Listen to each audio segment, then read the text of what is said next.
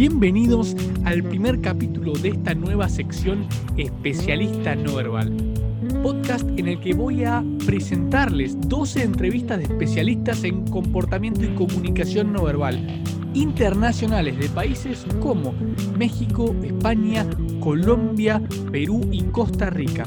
Cada uno de estos especialistas tiene un área de su dominio. A veces es recursos humanos, periodismo, asesoría política, detección del engaño, investigación de mercado. Bueno, vamos a ver qué es lo que cada uno de ellos, desde su experiencia, puede aportarnos y nos puede enseñar a todos sobre cómo entender y luego aplicar la comunicación no verbal. El día de hoy tengo el agrado de presentarles a una amiga. Ella es de España, licenciada en psicología, fue directora de una maestría en comunicación no verbal en España por al menos cuatro o cinco años, es miembro de ACOMBE, una organización de especialistas en comunicación no verbal española. Ella se dedicó mucho tiempo a la formación en comunicación no verbal y detección de mentiras y tiene un blog en España en un diario online en el que hace creo que cinco años se dedica a divulgar constantemente y de manera precisa todas las semanas nuevos contenidos sobre el tema. Con nosotros hoy tengo el agrado de presentarles esta rica entrevista en la que también vamos a hablar de recursos humanos a Alicia Martos. Quédate y no te lo pierdas. Acá con nosotros está Alicia Martos. Muchísimas gracias por estar y aceptar esta entrevista con tanta gentileza. Gracias, Alicia. ¿Cómo estás? Gracias, a ti por invitarme, por tener esta fantástica iniciativa y encantada de estar aquí y tener esta charla entre expertos, que tú también tendrías que estar aquí en este lado. Bueno, muchas gracias. Hoy la estrella sos vos y ya voy a empezar con la primera pregunta que es, creo, lo que yo quiero saber y esperemos que la gente esté también interesada en conocerte más en profundidad y es, ¿por qué empezaste a estudiar el tema de la comunicación no verbal? Pues realmente fue algo totalmente inesperado, porque yo empecé a estudiar psicología un poco con las pretensiones de dedicarme a la clínica, como creo que, muchísimas personas empiezan a estudiar esta carrera. Pero bueno, luego la vida no se te va llevando eh, por derroteros que no esperas, pero que al final te alegran. Yo después de estudiar psicología empecé un máster en evaluación socioeducativa. Entonces, en este máster eh, había una posibilidad final de hacer unas prácticas eh, para presentar el, trabajo fin de, fin de máster, en este caso. Entonces, yo empecé las prácticas en una fundación que hacía peritajes judiciales sobre la valoración del testimonio en menores víctimas de abuso sexual, es decir, a través del testimonio de los menores que habían presentado una denuncia, los peritos tenían que discernir si ese testimonio era cierto o era una, falsa denuncia. Entonces se utilizaban unos protocolos basados en el análisis de contenido, en el CBCA, que se cotejaban también con patrones conductuales que se observaban en, en, ese tipo de entrevistas, porque tenían como muy estudiado que había unos comportamientos específicos para los relatos más veraces y otros que eran propios de, digamos, denuncias falsas. Entonces ese fue el primer contacto que yo tuve con, este mundo, que, fue duro, porque, porque era un trabajo bastante duro, pero realmente gratificante, y esto fue lo que me despertó la inquietud por, por estudiar la comunicación no verbal, por ver más allá de lo que nos decían las emociones y los gestos, y sobre todo también por la detección de la mentira, que al final se fundamenta mucho en la psicología emocional. Y bueno, pues a partir de ahí empecé a ir a congresos sobre el tema, conocí a gente aquí en España que, lo estaba estudiando en la universidad, como Jaume Masip, Mariano Choliz, Antonio Manzanero, eh, bueno, pues aquí referentes, ¿no? Digamos, y, luego eh, pues empecé a trabajar también y a conocer a gente de Policía Nacional y Guardia Civil que trabajaba también con estos patrones de investigación y análisis conductual. Y pues ahí fue cuando empezó, empezó todo este fue el comienzo.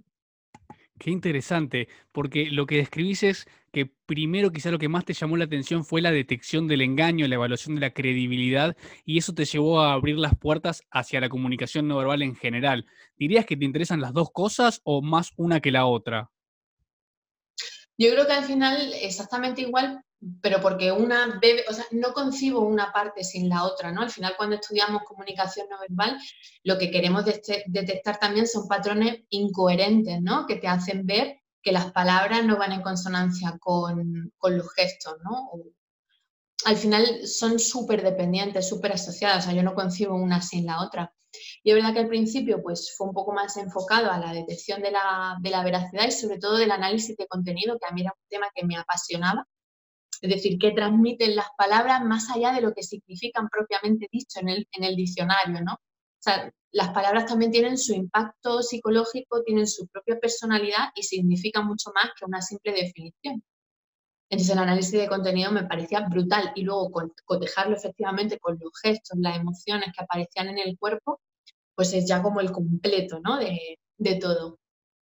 Y tengo que preguntar, a, algunos quizás se están preguntando, quiero saber un poco más de análisis del contenido o evaluación de los testimonios estas herramientas que se usan para evaluar aquello que declara una persona, sea la víctima, en general es la víctima, tengo entendido, no los sospechosos. He intentado aplicar el CBCA en adultos sospechosos y no tuvo la misma tasa de acierto, pero ¿qué conclusiones podemos obtener de aplicar estas herramientas? ¿A, a qué podemos llegar? ¿A saber si alguien mintió o no mintió? ¿A sospechar? ¿Qué podemos concluir?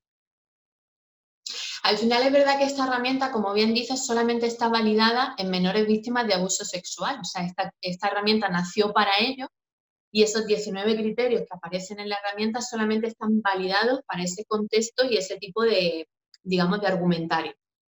Pero sí que es verdad que hay ciertos patrones que se pueden sacar de esa herramienta y utilizarlos también en la población adulta. Pues si se utilizan, por ejemplo, más evasivas, eh, si hay incoherencia, inconsistencia, eh, preguntar cosas de diferente manera para ver si las respuestas coinciden o no. Son ciertos patrones que no se pueden utilizar como una herramienta como tal, porque, porque no es esa su utilidad, pero sí que son cositas que sí que podemos utilizar para, para bueno, pues, mm, ver sobre todo señales. Yo siempre digo que al final eso nunca podremos decir que si vemos una evasiva la persona está mintiendo, pero sí que nos da una alarma, una luz roja que te dice, sigue por ahí, porque ahí hay algo más. Al final es eso lo que, lo que nos da la detección de la mentira. Ojalá hubiera algún patrón que se asociara directamente con la mentira, pero hoy sabemos que eso no es, no es así todavía al 100%. Pero sí que lo que nos da son, pues eso, una luz roja que salta y dice, por ahí tengo que indagar, porque hay algo que, que no, que no cuadra, ¿no? Esa es un poco la potencia de todo esto. Lo que nos explica Alicia es básicamente en una breve respuesta cómo funciona la detección del engaño y es indicadores. No hay efecto Pinocho, no se puede saber a ciencia cierta si mintió o no mintió. Son indicadores, son luces, son alertas que nos pueden hacer sospechar y decir es por acá, no es por acá, qué puede estar sintiendo, pero es difícil saberlo eh, en profundidad. Ahora, saliendo un poco del engaño y viendo la comunicación no verbal en general, ¿no? Yendo a algo puntual, ¿podrías decirme algún hecho de tu vida en el que saber de comunicación no verbal te haya ayudado? Pues fíjate, Alan, yo ahora mismo, eh, el centro de mi trabajo, eh, yo trabajo en un departamento de recursos humanos, en, selección de personal para una compañía del sector sanitario importante aquí en España. Entonces, a mí, eh, leer, interpretar las emociones es fundamental para tener también una herramienta de decisión a la hora de discernir si una persona se merece o es apta para un puesto o no, realmente, ¿no? Pero bueno, pues sí que es verdad que se ven cosas interesantes e incluso anecdóticamente te contaré que hace no mucho em, yo tenía que seleccionar un, bueno, tenía una vacante en mi empresa de un director de clínica, ¿vale? Entonces, Realmente es un puesto importante dentro de la compañía porque es un puesto directivo que tiene que gestionar la parte administrativa del centro, pero también la parte del personal y tendrá a su cargo pues, unas 40 personas. Entonces es una persona que tiene que saber gestionar emociones, gestionar situaciones complicadas, toma de decisiones, en fin, tiene que tener unas cualidades eh, pues importantes ¿no? para llevar a, cabo el trabajo de forma adecuada.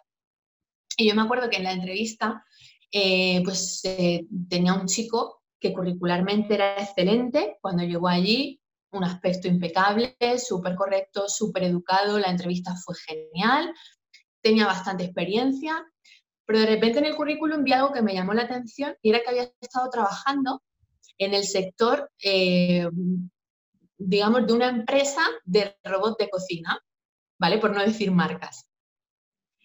Era una empresa distribuidora de, de robot de cocina. Y bueno, pues me llamó la atención porque se salía un poco del sector sanitario para el que, al que trabajaba y optaba en el puesto, ¿no? Entonces, cuando le pregunté por esta experiencia, un poco de forma casi de pasada, ¿no? Pues por seguir la conversación, vi de repente como que cuando hablaba de esa experiencia, eh, le salía, ya sabes, la elevación unilateral de la boca, detecté la emoción de desprecio y me resultó raro porque, no sé, en principio no, no, me cuadraba mucho que ahí viera desprecio. Entonces, eso fue lo que decíamos, ¿no? Vi como una alarma que dije, voy a indagar por aquí. En realidad no me interesaba para nada su experiencia en una empresa con robots de cocina, o sea, no era para mí nada interesante realmente, pero sí que había que, mm, vi que una emoción no me encajaba y fui, fui indagando un poco por este tema. Pues al final, eh, él me contó su experiencia, eh, pues que iba de comercial por las casas intentando vender el robot de cocina y venga a salir de la emoción de desprecio y venga a salir de la emoción de desprecio y yo decía, pero bueno, o sea, este tipo, ¿qué, le ocurre? Y al final, tanto fue así que fui tirando del hilo y fui insistiendo con ese trabajo que acabó por decirme que dejó el trabajo porque no soportaba a las mujeres. Así. Entonces yo dije, vale, ya me encaja de dónde venía el de O sea, realmente fue algo súper revelador porque mm, él estaba ya con un pie dentro para la vacante, me parecía un, tipo excepcional, pero claro, el puesto al que se iba a incorporar precisamente era un centro sanitario donde el 80% del personal que iba a gestionar eran mujeres. Wow. Eh, porque son enfermeras, auxiliares de enfermería, odontólogas, en fin, hay, había muchísimas mujeres justo para gestionar en esta vacante. Y bueno, pues al final ese desprecio eh, se vio traducido en esas palabras finales en las que me decía, al final, trabajar con tanta mujer me volvía loco. Y fue como, Dios mío, menos mal que salté por ahí y me di cuenta y, bueno, indagué y, finalmente, evidentemente, no le di el puesto. O sea, realmente no lo merecía y aparte no lo iba a hacer bien y me he traído muchísimos problemas. Y, al final la, eh, la, responsabilidad de esa decisión fue la emoción de desprecio, saber detectarla, interpretarla y que me sirviera un poco para tirar del hilo, porque al principio la, la, emoción de desprecio no tiene un significado como tal, o sea, es una superioridad moral o un rechazo hacia algo, pero el estímulo que tiene en su cabeza yo no lo puedo adivinar. Entonces, simplemente te sirve para saber que hay algo que le causa rechazo y tirar un poco del hilo para ver exactamente qué es el estímulo que le provocaba ese desprecio, ¿no? Al final él mismo lo confesó, pero, pero sí, sí, fue totalmente revelador y, agradecí a Paul Ekman y a las emociones básicas el, el darme esa, esa revelación, sí, sí, total. Qué curioso que es que reconociste un indicador, un indicador facial de una emoción que estaba sintiendo en ese momento esta persona, eh, que no sabías la motivación detrás de eso que sentía, cuál era el disparador emocional, y que no tenía nada que ver con la entrevista ni lo que te interesaba a ti, ni lo que te interesaba para el puesto, simplemente era un puesto que había utilizado, un trabajo que tuvo y que había algo extraño. Y fíjense que Alicia lo que hizo fue seguir preguntando porque algo no encajaba. Cuando algo no encaja, aunque quizás no sea lo relevante, seguiste con las preguntas y terminaste descubriendo algo que era creo que determinante para saber si podía tener o no el puesto. O sea, genial porque creo que lo que haces es marcar las sutilezas de la comunicación no verbal, que a veces lo muy pequeño puede tener un impacto gigantesco, ¿no? Exacto, nunca sabemos al final dónde está lo relevante o lo irrelevante. Sabemos que dentro de un relato hay un hecho crítico o una parte más crítica o central y hay otra parte que es como introductoria y final, pero muchas veces ahí en hablar de lo superfluo te da efectivamente la clave para luego desarrollar y traducir el hecho crítico. O sea que al final, eh, aquí en España hay un dicho, no sé si es universal o no, que dice por la boca muere el pez. Total. Entonces, sí, yo creo que esa es la máxima en comunicación no verbal y detección del engaño. Al final, dejar hablar a la otra persona y que se desarrolle y que libere sus palabras y cómo quiere contarte una cosa y que esté tranquilo y relajado para que sus emociones fluyan y tú tirar un poco ahí de, ese hilo que te interesa, ¿no? Yo creo que esa es la clave.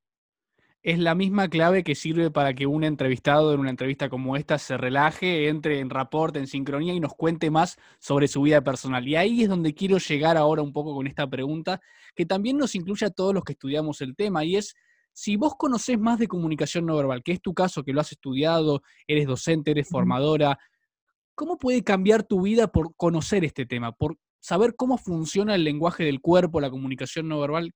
¿En qué te ha cambiado a ti? Pues al final yo creo que mm, en lo que me ha cambiado a mí, en lo que yo creo que, es general y que cambia a todos, es en tomar conciencia de la comunicación completa que nos rodea. O sea, al final yo creo que todos sabemos de comunicación no verbal, todos los cerebros de todas las cabecitas interpretan perfectamente los gestos y las emociones de, las demás, de los demás.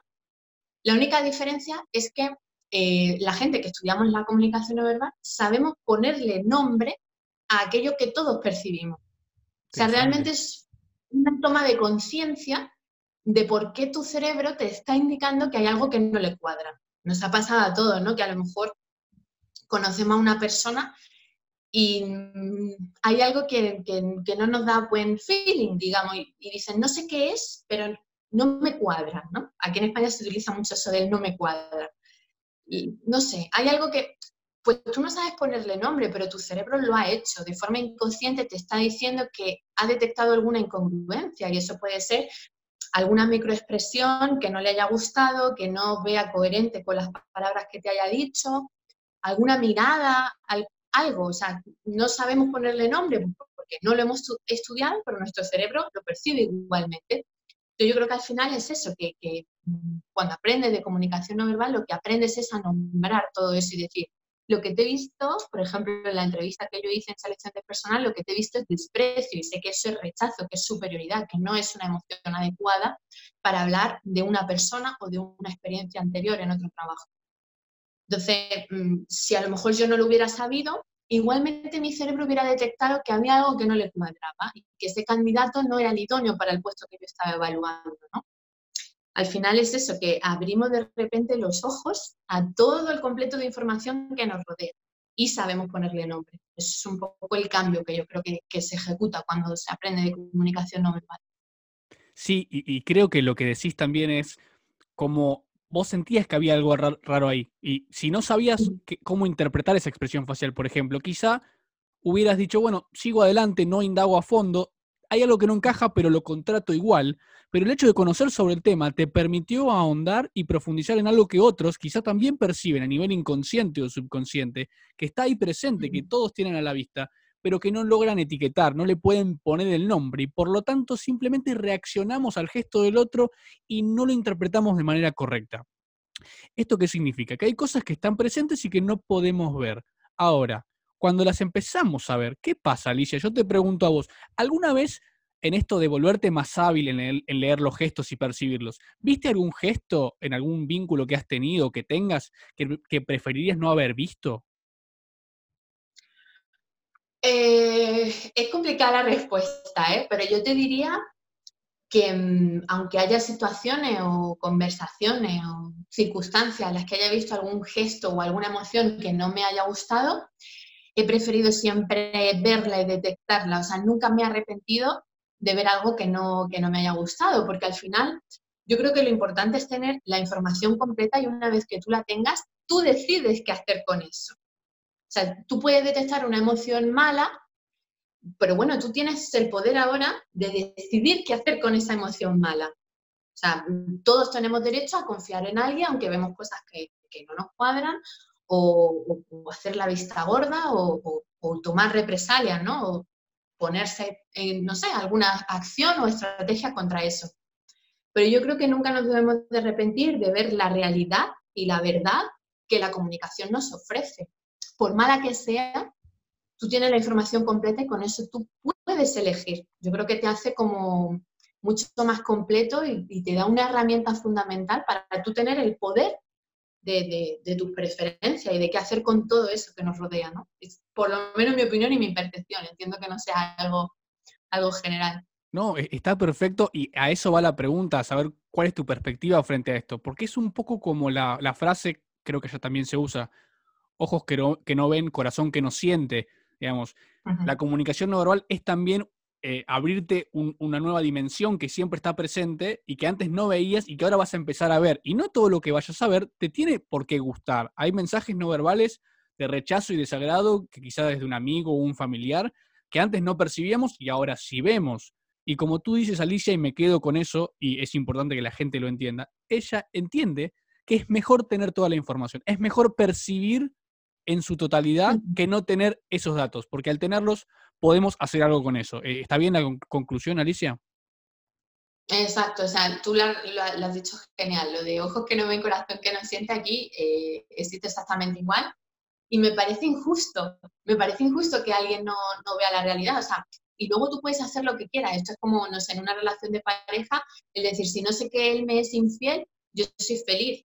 No, tú tienes que saber que él es infiel y tú le puedes perdonar y tú puedes seguir siendo feliz o puedes decidir dejarle eh, y bueno, montar tu vida de nuevo pero al final es injusto no, conocer todos los hechos para tener la habilidad y la capacidad real de tomar decisiones que sean las mejores para ti. Excelente. Bueno, muchísimas gracias, me ha encantado la respuesta. Ahora quiero entrar en algo más teórico, eh, a ver si podemos ayudar a la gente a entender los gestos, porque hay muchas categorías, muchas clasificaciones, eh, nomenclaturas de gestos, ¿cuántos posibles hay? Son miles. Ahora, ¿cómo entendés vos, o en función de todo lo que has leído, cuál es la manera en la que categorizás los gestos? ¿Cómo los, cómo los clasificás? Para mí la principal clasificación de los gestos es que los gestos no tienen significado por sí mismos. O sea, es la mayor premisa o la mayor seguridad que nos da a, la hora de interpretar. Los gestos por sí mismos no significan nada. Para mí esa es la, máxima. Recibo multitud de solicitudes los que me preguntan, de repente vi a mi pareja que cuando le estaba contando no sé qué, se rascó la cabeza, ¿qué significa eso? Yo digo, no significa nada. Significa todo, depende. O sea, nunca jamás me atrevería a interpretar un gesto sin el contexto. No solamente el contexto, o sea, es que tienes que ver qué estímulo ha desencadenado ese gesto, en qué contexto, en qué cultura, súper importante, em, en qué momento, en qué situación, qué personalidad tiene esa persona. O sea, es que hay tantos factores que influyen que yo jamás me atrevería a interpretar un gesto porque sí, hay muy pocos que se han demostrado que son universales. Parece que, por ejemplo, el triunfo sí que es un gesto que se puede interpretar de una forma más intercultural, que son los brazos hacia arriba y las posturas expansivas, significa orgullo, triunfo, victoria, y es un poco así lo que más se ha estudiado que es universal. Pero luego los gestos hay siempre que interpretarlos eh, según un, contexto y ojalá los gestos por sí mismos tuvieran un, significado directo, digamos. ojalá, porque sería todo muchísimo más fácil. Pero, pero no, o sea, es que van acompañados a las palabras que pronuncies, de repente a la emoción que tengas en tu rostro, a la tonalidad de la voz, a qué distancia está de la otra persona. No significará lo mismo un gesto en Alemania que en Costa Rica. O sea, es que es una locura eh, decir exactamente los significados de los gestos sin tener en cuenta todo eso. Entonces, bueno, pues eh, la tipología de ilustradores, automanipuladores, está genial porque al final no te están diciendo un significado, te están diciendo una forma en la que se produce el texto. Los ilustradores son los que dibujan el mensaje, por ejemplo. Vale, me parece bien. Sí. Pero para interpretar el significado creo que siempre es imprescindible tener, tener el contexto y todos los factores un poco que he enumerado.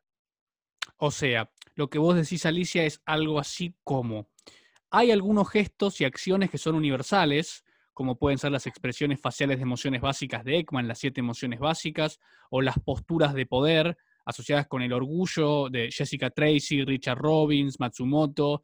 Eh, pero, sin embargo, el resto de todos los gestos y posturas, que son la mayoría, no tienen un significado universal y unívoco, no es un significado, un gesto, un significado. No funciona así la comunicación no verbal y tú entiendes que esa es la mejor manera de entender el tema. Eh, sería una manera de verlo. ¿Estoy en lo correcto, Alicia?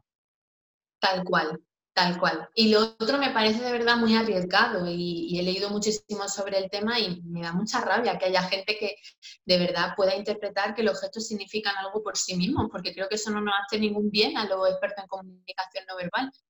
Y ya te digo, ojalá eso fuera verdad y ojalá la investigación científica avance en este campo y pueda hacer un diccionario de gestos, que sería espectacular para todos nosotros pero creo que hasta el momento hay que ser muy cauto y, saber que los objetos se tienen que interpretar siempre con, un contexto y con una personalidad, conociendo a quién vamos a analizar.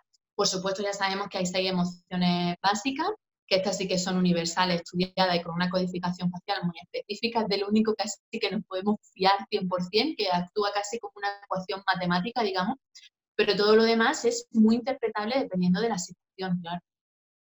Bueno, lo que Alicia está describiendo es la teoría del doctor Paul Ekman, de las emociones básicas. En un momento dijo seis, en otro momento dijo siete. En la literatura básicamente hablan de seis emociones básicas, alegría, tristeza, temor, ira, asco, sorpresa y desprecio. La que está más en duda es la del desprecio. Sin embargo, depende de cada autor, depende de la teoría. En este caso, está demostrado, y es la teoría más dominante, de que hay expresiones faciales universales en todas las culturas, en todas las especies. De eso habla Alicia que son universales. También dijiste que hay otra categoría de gestos de, Ekman con ilustradores, emblemas, reguladores, adaptadores, que puede ser útil para clasificar los gestos. Y hablaste de los factores moderadores o mediadores, diría Miles Patterson, que afectan los, la manera en la que interpretamos la comunicación no verbal, el género, la cultura, la personalidad y la biología. Me parece que eso es fundamental de entender. Y por último, destaco esto y te quiero preguntar, te tengo que preguntar, Alicia, voy a preguntar. Eh, hay muchos especialistas en el tema, otros no tan especialistas, que salen en la televisión y hacen análisis, no sé en España cuánto sucede, acá en Argentina sucede a menudo, que hacen análisis de casos mediáticos, de juicios, eh, con, o sea, situaciones judiciales en curso, y de análisis de políticos. Y hacen unos análisis que son muy directos, muy lineales, miró para abajo, siente culpa. ¿Qué pensás de eso y cuán frecuente es España? Es allá, ¿no? Aquí, igualmente también es, muy frecuente. Y aquí voy a ser un poco crítica y me voy a lanzar un poco a la piscina, pero creo que en esto eh, la sinergología ha hecho bastante daño, porque creo que al final todo, no sé en el resto del mundo, pero aquí en España sí que todo lo que veo eh, de forma mediática sí que atañe bastante a, programación neurolingüística, a la PNL, que además es súper antigua, parece como una cosa súper novedosa de ahora, y la PNL, o sea, se estudia en psicología desde hace muchísimos años, y de hecho tiene una base muy buena, pero que mal interpretada puede llevar a equívoco. E igualmente la sinergología, eh, que es una, bueno, no sé cómo llamarlo, una teoría eh, francés, de origen francés, eh, que al final relaciona directamente los gestos y los micropicores con, significados directos, ¿no? Ojalá fuera real, ojalá fuera así y ojalá salgan estudios científicos que puedan avalarlo. Yo de verdad que, a veces las cosas tienen sentido empírico, ¿no? Digamos, pero, hace falta tener un poco más de sustento detrás. Y aquí en España creo que la gente que se... Hay como dos corrientes, o sea, la gente que se basa en una psicología más cognitiva, emocional, eh, corriente Ekman y tal, y, gente que al final recae en, en los patrones que ha marcado la sinergología. Y para mí creo que, pues, que es confuso, es confuso y sobre todo cuando se utilizan casos mediáticos eh, de juicio o de política que tienen un riesgo bastante alto, o sea, porque al final, sobre todo los que están judicializados, me parece que hacen flaco favor tanto a la comunicación no verbal científica que existe y la hay, eh, como al proceso en sí, ¿no? Porque al final es, muy confuso. Y bueno, eh, yo el consejo que le daría a la gente es que al final eh, hay seis emociones básicas, las que tú has nombrado, que estas tienen una codificación específica universal, que son totalmente fiables, y que aprender a detectarlas e interpretarlas es un buen primer paso para empezar con la, con la comunicación no verbal Em, y, hacer interpretaciones más realistas ¿no? de, nuestro interlocutor. Y sobre todo otro consejo también que daría es que siempre que nos atrevamos a, analizar, eh, tenemos que tener el conocimiento previo más amplio posible. Esta vez es complicado, pero por ejemplo con personajes públicos pasa mucho. Yo a, a, los líderes políticos de mi país, o sea, son como mi familia de tanto estudiados que los tengo. una línea base primero y después del estudio de esa línea base, es decir, de cómo se comporta la persona habitualmente, extraer los indicadores y los cambios. Aquí en España hay un dicho que dice que, mm, bueno, que tu madre siempre sabe cuando miente. No sé si es universal también. No se usa mucho, pero eh, creo que es una, una creencia que se tiene de manera implícita, pero sí, sí, sí. Pues aquí igual está muy extendida, ¿no? Que dice que mi madre siempre me coge la mentira. ¿Por qué pasa eso? Porque es una realidad. Claro que mi madre sabe cuándo miento. porque es la persona que más me conoce en el mundo. Entonces mi madre lo que hace simplemente es detectar cambios conductuales. Mi madre sabe cómo yo soy normalmente, cómo es mi tono de voz, cómo son mis gestos, cómo, cómo es mi expresividad, mi manera de andar, todo lo conoce al dedillo. Igual que la mía, todas las del mundo. Creo que eso es algo universal. Entonces, claro que sabe cuándo miento, porque ella detecta perfectamente cuáles son los cambios. Que de repente eh, soy súper expresiva y de repente ralentizo toda mi gestualidad y mi corporalidad. Sabe que algo raro pasa, no sabe el qué, pero sabe que no estoy bien, sabe que, estoy nerviosa, intranquila, incómoda o cualquier cosa. pero sabe que algo ocurre.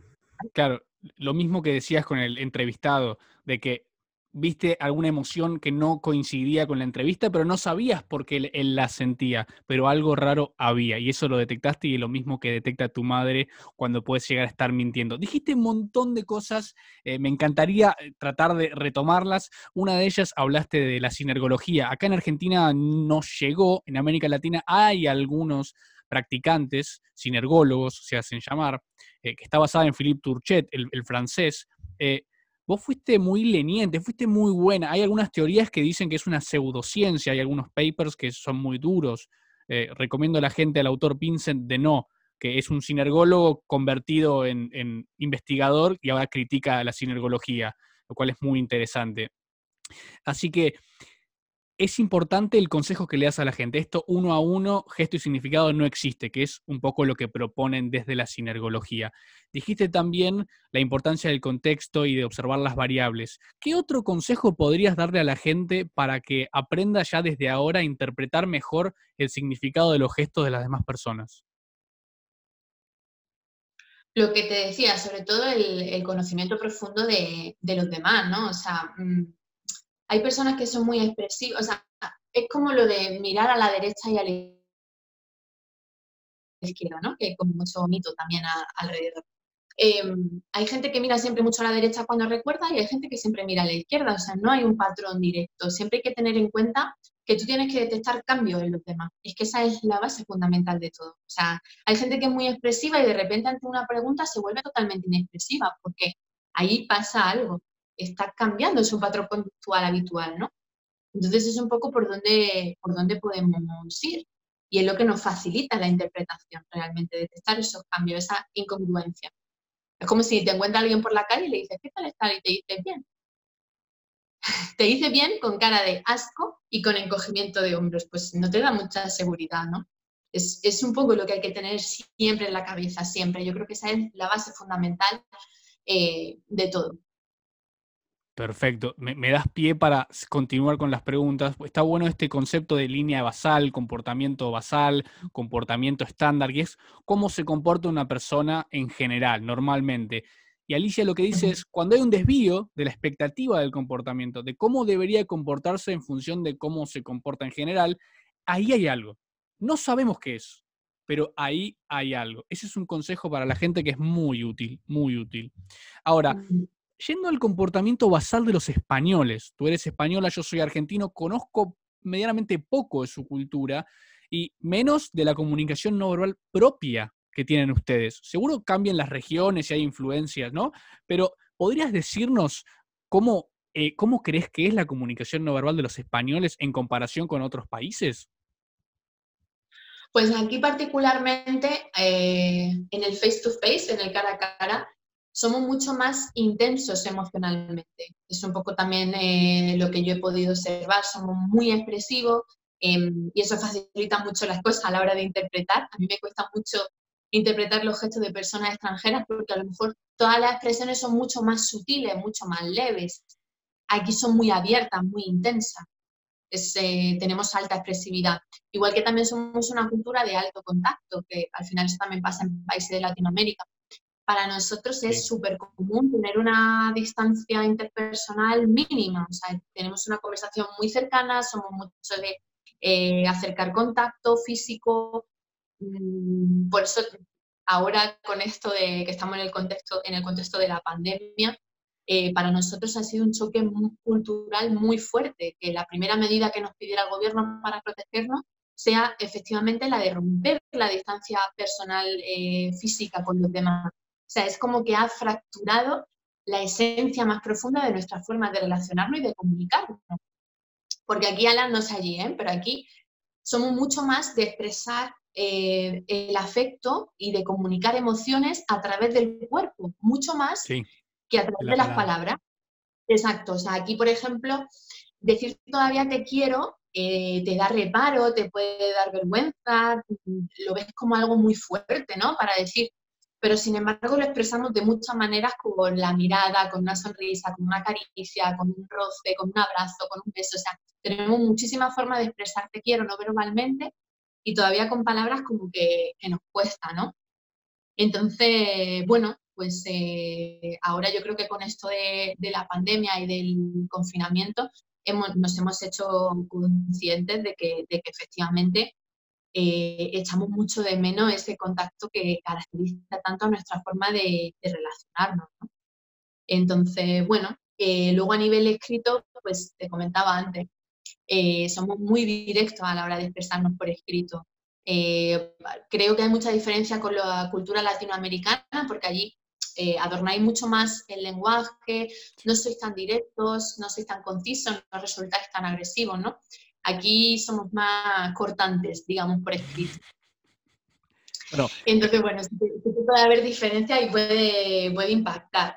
De verdad que no es nada malintencionado, simplemente que somos como muy, muy directos, muy al grano. Y allí soy más suaves en la manera de escribir, digamos.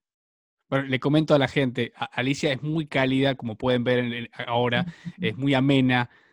Y por mensaje en algunos momentos, yo interactúo con ella ya hace un tiempo, a veces me hacía dudar si yo le había dicho algo mal o yo le caía mal o era ambiguo, porque por mensaje me decía una cosa, pero si me mandaba un audio era sumamente cálida y buena onda. Es lo que estás describiendo, esta manera de comunicarse de manera directa y no incluir otra parafernalia, otros adornos eh, y no preguntar por el otro o qué está haciendo, uno lo hace dudar a ver si quiere seguir interactuando o no. Y eso es muy curioso de los españoles. Yo no estaba al tanto de eso, por ejemplo. Qué interesante. Qué interesante lo que describes, Alicia.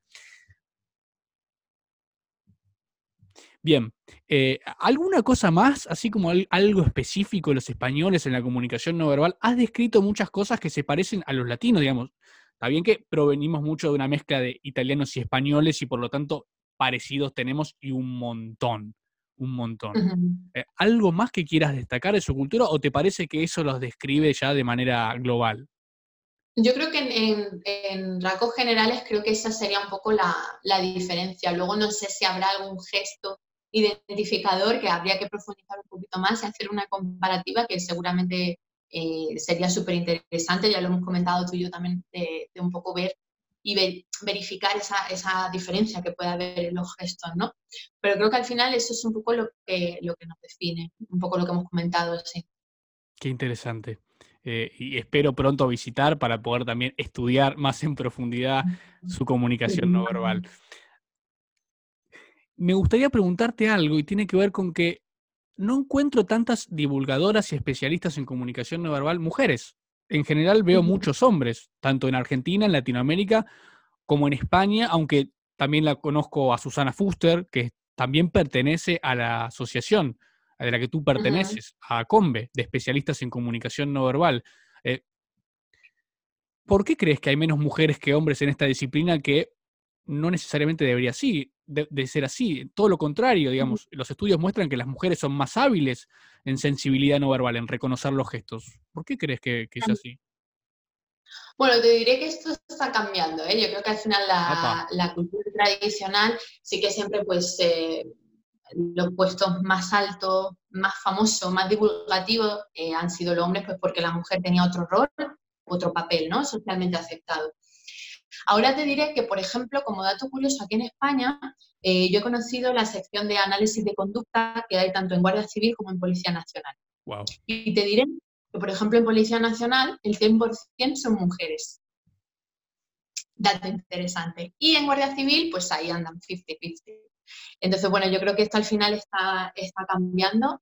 Em, por ejemplo, en España eh, las clases de psicología de las universidades están eh, repletas de mujeres, entonces al final... Acá también, eh, acá también, 70% mujeres. Van a llegar, van a salir, se van a especializar y creo que van a revolucionar todo, todo este panorama porque va a ser totalmente distintivo. Luego, a la hora de interpretar comunicación no verbal entre hombre y mujer, pues también hay evidente diferencia, principalmente por la fisionomía, eh, porque lo, hay gestos que se han asociado tradicional o culturalmente más a los hombres, como gestos más expansivos, de apertura. Aquí, por ejemplo, en, España, hace unos meses, había un dilema de, efectivamente, se observaba que en el metro ah, los hombres eran mucho más expansivos con las piernas y eran como gestos dominantes en los que, bueno, se subieron a las redes como muchísimas fotografías en las que la mujer estaba así sentada y el hombre estaba súper expansivo con las piernas y se criticaba efectivamente eso, ¿no? Que porque se tiene que respetar que ellos ocupen más espacio que nosotras. Tradicionalmente era porque ellos vestían con pantalones y nosotros con falda. Era algo súper lógico. Pero eso ya ha cambiado, todos llevamos pantalones en un momento dado, ¿no? Entonces, no debería de existir. Y yo creo que esos patrones se van detectando sobre todo y yo creo que, que van cambiando. Igualmente los estereotipos entre, entre la interpretación de género en comunicación no verbal, hay muchísimos estereotipos que gracias a la investigación científica también se van desmontando. Por ejemplo, en el ámbito de la seducción hay muchísimos mitos de, género y de seducción que pueden llevar a equívocos graves, además, eh, como por ejemplo, eh, estudiaba hace poco que eh, las mujeres se tocan mucho el pelo y eso es un gesto seductor. Bueno, pues la investigación científica demostró que, no, ¿no? Que, no se asociaba a la seducción y que si tienes una mujer delante que se está tocando el pelo, no tiene por qué directamente significar que está interesada en ti de forma, eh, digamos, un patrón más sensual, ¿no? Sino que por la propia longitud del pelo, como lo tenemos más presente delante de la cara, tendemos a hacer un gesto más automanipulador pues para soltar estrés, por aburrimiento. Es una cuestión, digamos, física. De hecho, se demostró que los hombres que tenían el pelo largo también lo hacen. Y es porque, claro, lo tienen más presente, digamos, lo tienen aquí, ¿no? Entonces, es solamente un detalle para ejemplificar que efectivamente los, estereotipos de género van cambiando, se van desmitificando todos estos significados que había un poco asociados a esta diferencia de género y, por ejemplo, Amy Cuddy ha, avanzado bastante en este tema. Hay, una charla TED de ella que es espectacular, que habla un poco de esto también, de los gestos de poder, de la asunción de, estos gestos en el género femenino. Es súper interesante. Y bueno, pues poco a poco yo creo que vamos transformando también eh, los mitos de género en este campo.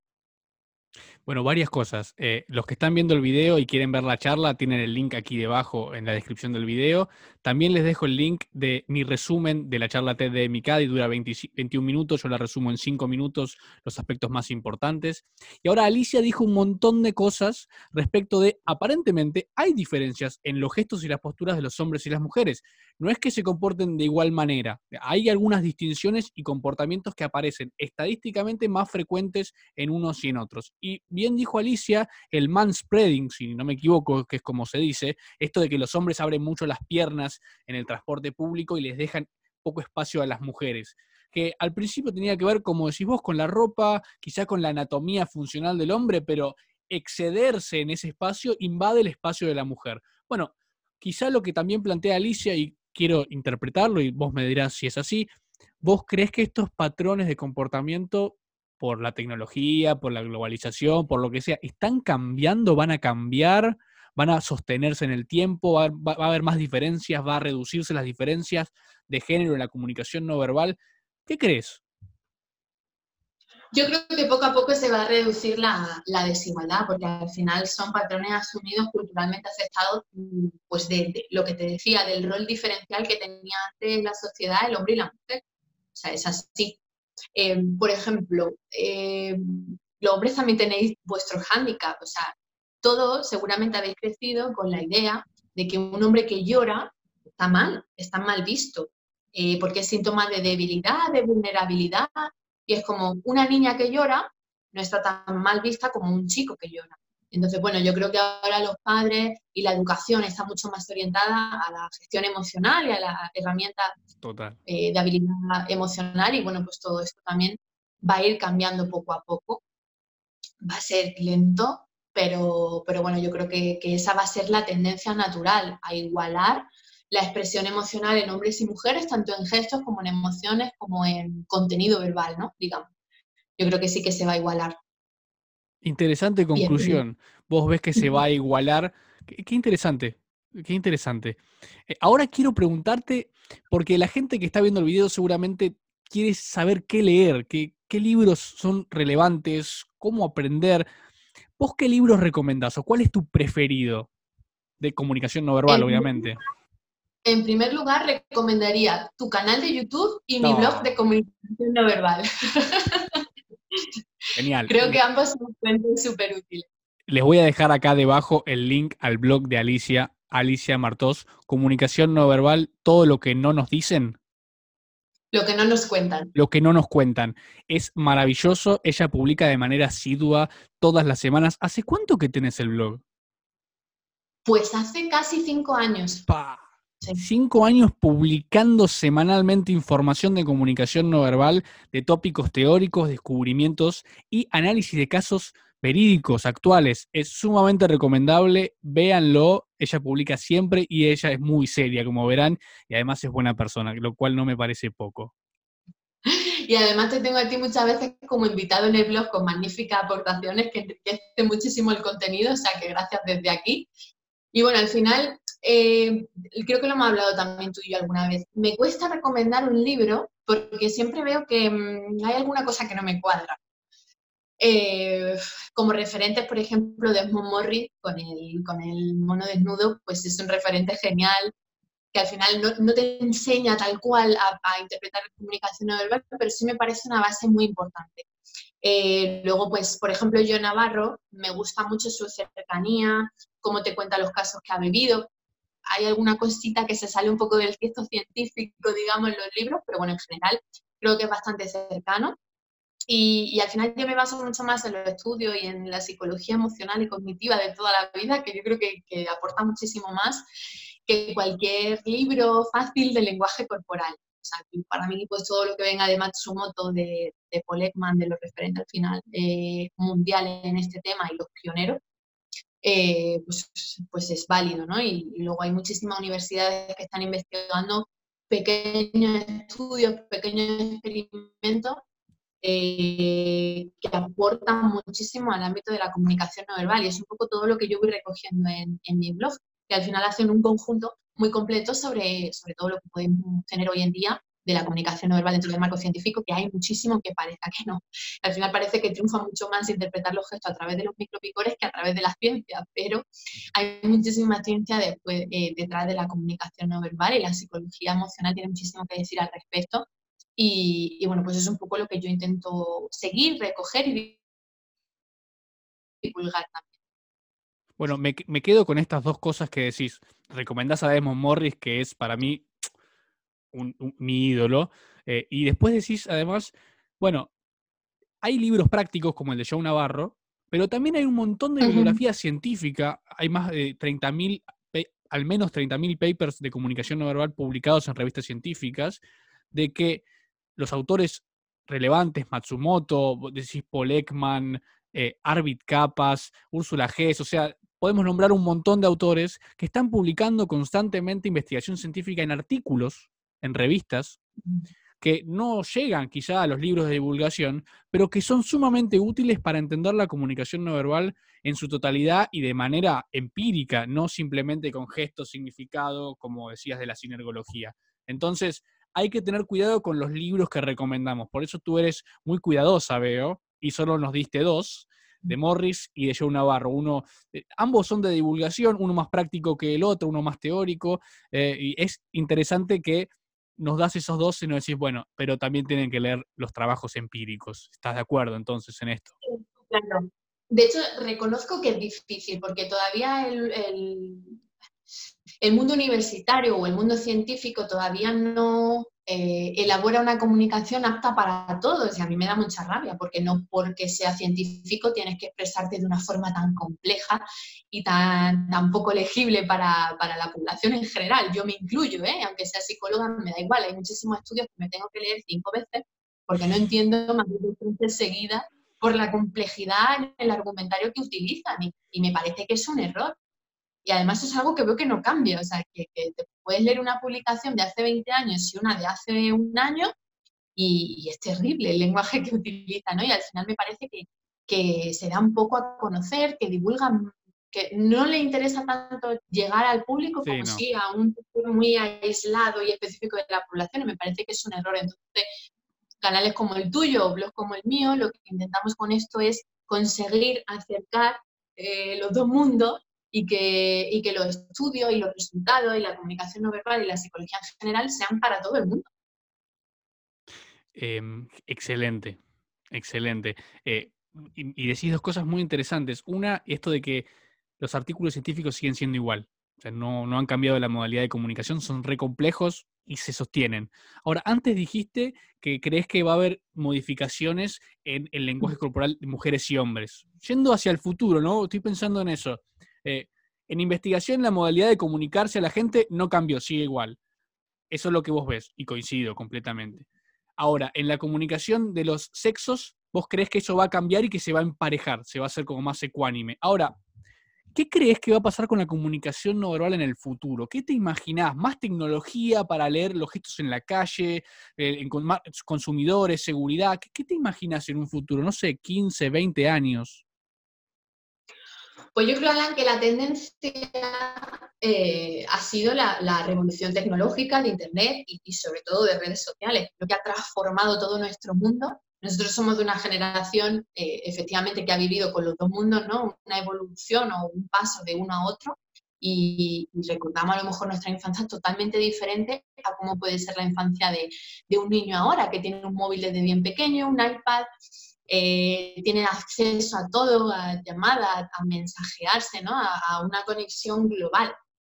Y creo que eso ha revolucionado muchísimo la forma de, comunicarnos. Pues eh, ves grupos de adolescentes en un parque en los que están hablando entre sí a través del móvil. O sea, es una cosa que a mí me resulta eh, totalmente surrealista, pero que pasa, ¿no? Es la forma que tienen de comunicarse hoy en día, a través de emojis, a través de filtros, pero fíjate que creo que justamente ahora, por esto de, la pandemia que ha ocurrido a nivel mundial, nos hemos dado cuenta que la tecnología nos tiene más conectados que nunca, facilita muchísimo la, conversación y la comunicación entre todos, pero lo primero que todos hemos sentido cuando hemos estado aislados y confinados en nuestras casas ha sido eso que conocemos en psicología como la sed de piel nunca una conversación en una videollamada o en un chat se va a igualar con una conversación real, con contacto, con distancia, con una mirada directa, con un abrazo al, al encontrarnos y al despedirnos.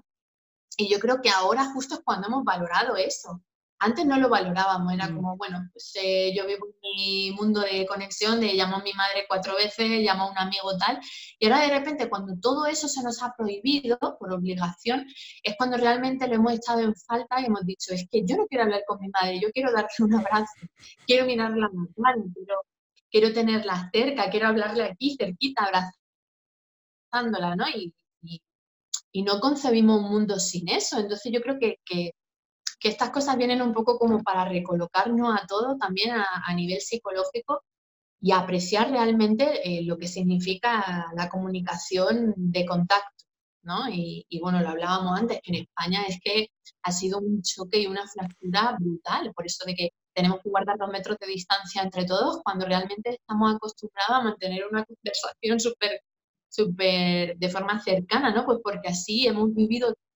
pues desde que somos pequeños, es lo que nos han enseñado, lo que se transmite en la cultura, ¿no? Entonces, bueno, creo que la tendencia era esa, pero que este tipo de acontecimientos terribles y desgraciados, porque al final se lleva muchísima gente por delante, sí que tiene una parte buena en la que nos enseña realmente y reestructura la jerarquía de nuestros deseos, de nuestros valores, eh, de nuestro anhelo, ¿no? Y ponemos en esa escala de repente cosas que no nos hubiéramos imaginado hace unos meses antes de todo esto. Entonces, la tendencia es complicada porque depende de todo lo que pase por medio. Nadie esperaba, por ejemplo, esta pandemia y este confinamiento, ¿no? Y, y es un poco lo que nos ha recolocado. Entonces, la tendencia yo la veía tecnológica hasta que ocurre esto y te corta todo, todo lo que tenías pensado es, es, curioso que señalas algo que es, muy evidente y lo puedes vivir en carne propia, esto de que no valoramos eso que tenemos hasta que lo perdemos. No valoramos el contacto físico, esta cercanía física que teníamos en el contacto diario, que ahora no la tenemos, hace 40 o 50 días, depende de las regiones del mundo, y se lo extraña, se lo necesita, eso modifica los vínculos. Y destacás entonces también la importancia de la tecnología. Vamos en ese sentido. Tendremos que acomodar nuestro lenguaje corporal a la influencia de la tecnología. En ese sentido vamos, Alicia. Yo creo que sí, pero sin abandonar el resto, ¿no? O, estas cosas al menos nos hacen pensar que, que, una cosa no, no, puede sustituir a la otra, sino que tienen que convivir. Yo estoy súper de acuerdo en todo el avance tecnológico que hemos tenido, por supuesto, pero, pero tenemos que saber eh, adaptar esas dos cosas y no abandonar a una en detrimento de la otra. Es un poco la reflexión que yo saco de todo esto. Perfecto, perfecto. Y ya vamos llegando al final, a la última pregunta. Antes le digo a, todos los que están viendo este video que dejen su comentario acá abajo, pueden dejar un like, un me gusta, pueden compartirlo, pueden dejar sus preguntas, se las podemos contestar, se las puedo trasladar a Alicia, puedo contestarle yo. Y le quiero preguntar esta pregunta que me han enseñado y la he puesto en práctica y siempre funciona porque hace que el otro diga cosas que no ha dicho antes. Y es, ¿qué es eso que no te pregunté? Pero que la gente debería saber de vos, Alicia? Te diré que yo también incorporo esta pregunta siempre al final de mi, de mi entrevista de selección de personal y es súper potente porque sacas conclusiones que jamás te esperaría. Y, justo en esa respuesta he encontrado, he encontrado muchas claves, ¿no? Coincido, coincido. Pues en, cuanto a comunicación no verbal, creo que, que hemos hablado de forma súper completa. Em, que espero haber despertado en todos esa inquietud o, esa pasión que vivimos los dos por, por, esta comunicación global de la que hemos hablado. Y precisamente estoy ahora inmersa en un proyecto muy inicial que ha nacido hace muy poquitos días, pero que precisamente nace de toda esta revolución que hemos vivido con, con esta pandemia que nos ha invadido a nivel global y creo que al final pasa por una solución eh, de autoconciencia, de reflexión y de analizar un poco el impacto psicológico que ha tenido todo esto en, en nosotros, porque las grandes crisis traen, traen, grandes revoluciones y no hay nada que quede seco. O sea, eh, esta crisis nos ha afectado en la alimentación, en el sueño, en la forma de relacionarnos, en la forma de comunicarnos, en, en lo que se ha extendido en redes sociales, en gente que lanza bulos, bueno, es que muchísimas cosas, hay, muchas cosas que tratar. Entonces me he dado cuenta que, que, hablando de ello también en mi blog de 20 minutos, la gente estaba realmente interesada y, le daba muchísima calma mental eh, ponerle nombre a todo esto que estamos viviendo, a todas estas reacciones insólitas, eh, todo nuevo para nosotros. Entonces, eh, bueno, pues me he lanzado a, a, escribir sobre ello. Espero sacar un libro en breve eh, ¿Cómo que en breve? ¿Ya, falta poco? En unos meses, yo creo. Wow, Ella, Alicia escribe muy rápido, es muy eficiente, tiene mucha experiencia. Eh, qué, increíble. Yo me quiero atribuir al menos un granito de arena en haber aportado y haberte empujado a que escribas algo. Yo recuerdo que hace, hace no, sé, no sé si mucho, escribí a Alicia preguntándole si había escrito un libro, si no había escrito, si estaba escribiendo, y le dije, tienes que escribir un libro. Y hoy nos cuenta que lo está escribiendo y me pone muy contento, porque sé que le va a ir muy bien. Totalmente. Has puesto tu granito de arena total. Es verdad que cuesta porque, porque hay que sacar mucho tiempo y además es una responsabilidad muy grande, ¿no? El da un poco de vértigo el llegar a, tanta gente y que lean tus palabras y, sobre todo en, en, cosas tan delicadas como las que estamos viviendo ahora. Pero bueno, el recibimiento a través de mi blog ha sido muy bueno. He recibido muchísimos mensajes de agradecimiento, otros de consultas, de inquietudes y estoy tratando todas ellas para que todos nos veamos reflejados en algún eh, aspecto de este viaje emocional que hemos recorrido todos en todo el mundo. Y, me doy cuenta que al final lo que aporta eh, este conocimiento es, es eso, dar, dar seguridad. Al final, todo lo que conseguimos entender nos da esa calma, esa, esa, seguridad, esa calma mental, ¿no? Es una salvaguarda psicológica, digamos, el ponerle nombre a las cosas, ¿no? Y el sentir que lo que hemos pasado también es algo normal, que ansiedad también es buena en algunos momentos, que el miedo nos protege también en estas situaciones, que no hay emociones ni buenas ni malas, que todas son adaptativas, que, todas, que todos nos recuperamos a un ritmo totalmente diferente ante una misma situación, ¿no? Entonces, eh, pues todo esto me, me, gustaría tratarlo que llega a la gente y que, y que pueda ayudar eh, con mi aportación, digamos. Entonces, para clarificar, los contenidos del libro tienen que ver con la pandemia, con la psicología y la comunicación no verbal, los tres volcados en un análisis, no sé, más minucioso o con, interconectado entre sí. ¿Viene por ahí? Sí, al final el impacto psicológico que, ha tenido en toda la población la pandemia ha afectado a muchos canales de comunicación no verbal, no verbal y verbal. Por ejemplo, uno de los primeros capítulos que hablo es eh, aclarar que esto ha sido una, pandemia y no una guerra, porque se ha adoptado un tono belicioso o belicista. Sí, sí, tal cual. Discursos que al final creo que, no han favorecido ¿no? al entendimiento de la población y a la toma de conciencia porque es confuso. Es confuso hacer ese símil porque realmente no tenemos un enemigo visible con el que luchar ni tenemos armas y no necesitamos que nos gobiernen como un ejército, necesitamos que nos gobiernen como ciudadanos y que nos protejan, no que nos manden al frente, ¿no? Entonces, eh, eh, con esta reflexión abro, abro el, libro y al final ahí lo que interviene es, es pura comunicación, pura comunicación. Hablo también del canal áptico, de cómo echamos de menos el contacto con los demás, las distancias, cómo ha roto eso todo nuestro esquema.